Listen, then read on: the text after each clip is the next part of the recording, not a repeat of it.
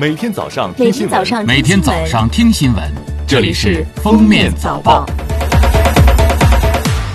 各位听友，早上好！今天是二零二零年一月十六号，星期四，欢迎大家收听今天的《封面早报》。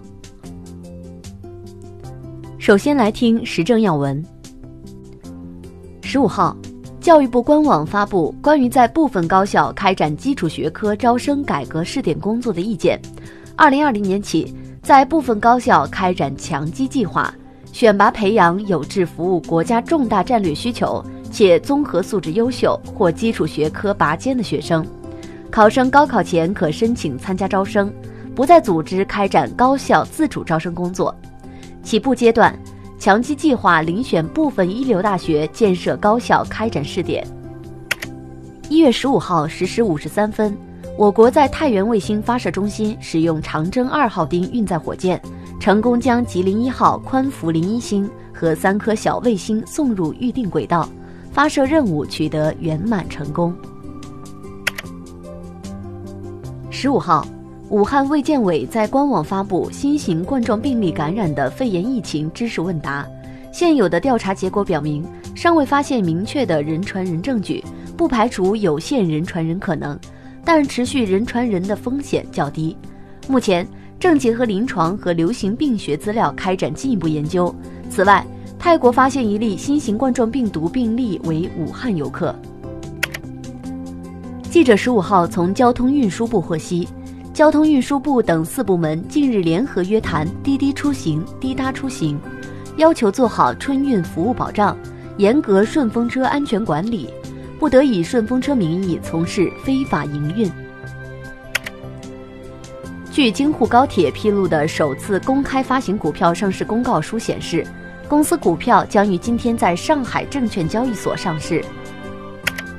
下面是今日热点事件。一月十四号，二零二零年春节联欢晚会第一次彩排在中央广播电视总台一号演播厅顺利完成。记者获悉，今年春晚舞台上首次打造三层立体舞美，同时运用飞屏技术营造出三百六十度环绕式景观。通过精良的视频制作，让观众在屏幕前就能有裸眼三 D 的极致体验。语言类节目的参演阵容上。既有一年来活跃在舞台上的新生代演员，也有实力派喜剧老将。歌舞类节目与时代大主题紧密贴合，戏曲类和魔杂类节目亦有新突破。近日，杭州市公安局公布二零一九年新生儿名字热门榜，近五年来，只有二零一八年宇泽夺得新生男宝宝名字冠军，其他四年宇轩毫无悬念夺冠。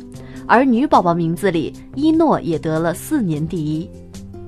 十三号，贵州四十三斤女孩吴花艳因病去世，时年二十四岁。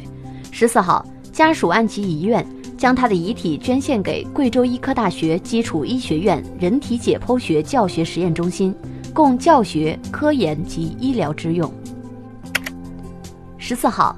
新中国第一位女拖拉机手、第三套人民币一元纸币的人民币女郎梁军病逝，享年九十岁。一九五九年，梁军第一次看到国产拖拉机时，按耐不住激动地跳上去兜了一圈。这一幕被记者拍下并发表，最终被印在了一九六二年第三套人民币一元纸币上。十五号，微信称，目前微信灰度测试订阅号付费能力。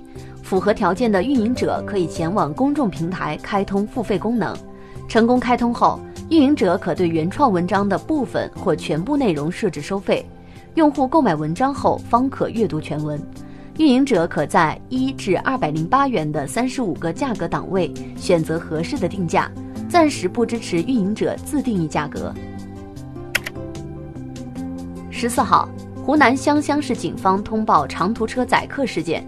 湘乡市顺通长途客运接驳服务有限公司法人王某某、原经理叶某某、现任经理邬某因涉嫌强迫交易罪被公安机关依法刑事拘留，目前案件正在进一步侦办中。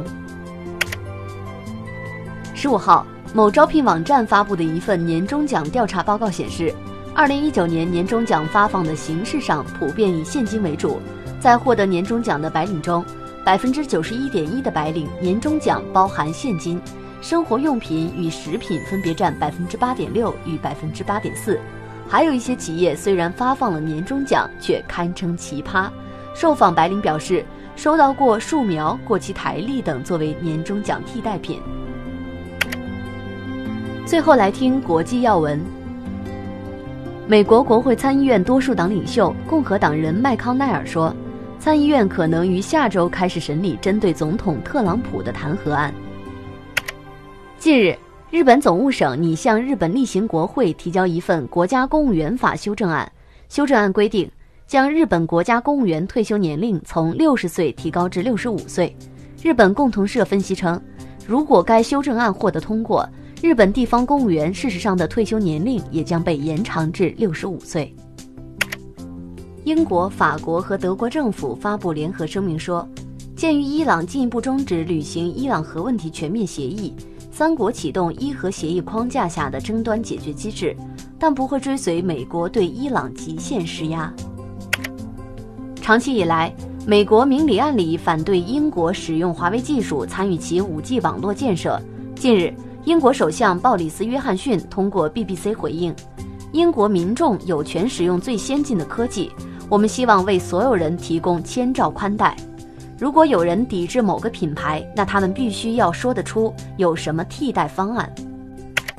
近日，美国波音公司发布2019年销售报告，2019年交付飞机380架，不到空客公司一半。商业飞机订单取消量超过购买量，曾经最畅销的机型737 MAX 的订单减少183架，该机型已全球停飞，多个客户破产。新型宽体客机 777X 去年九月测试时出现故障，订单量也下降。感谢收听今天的封面早报，明天再见。本节目由喜马拉雅和封面新闻联合播出。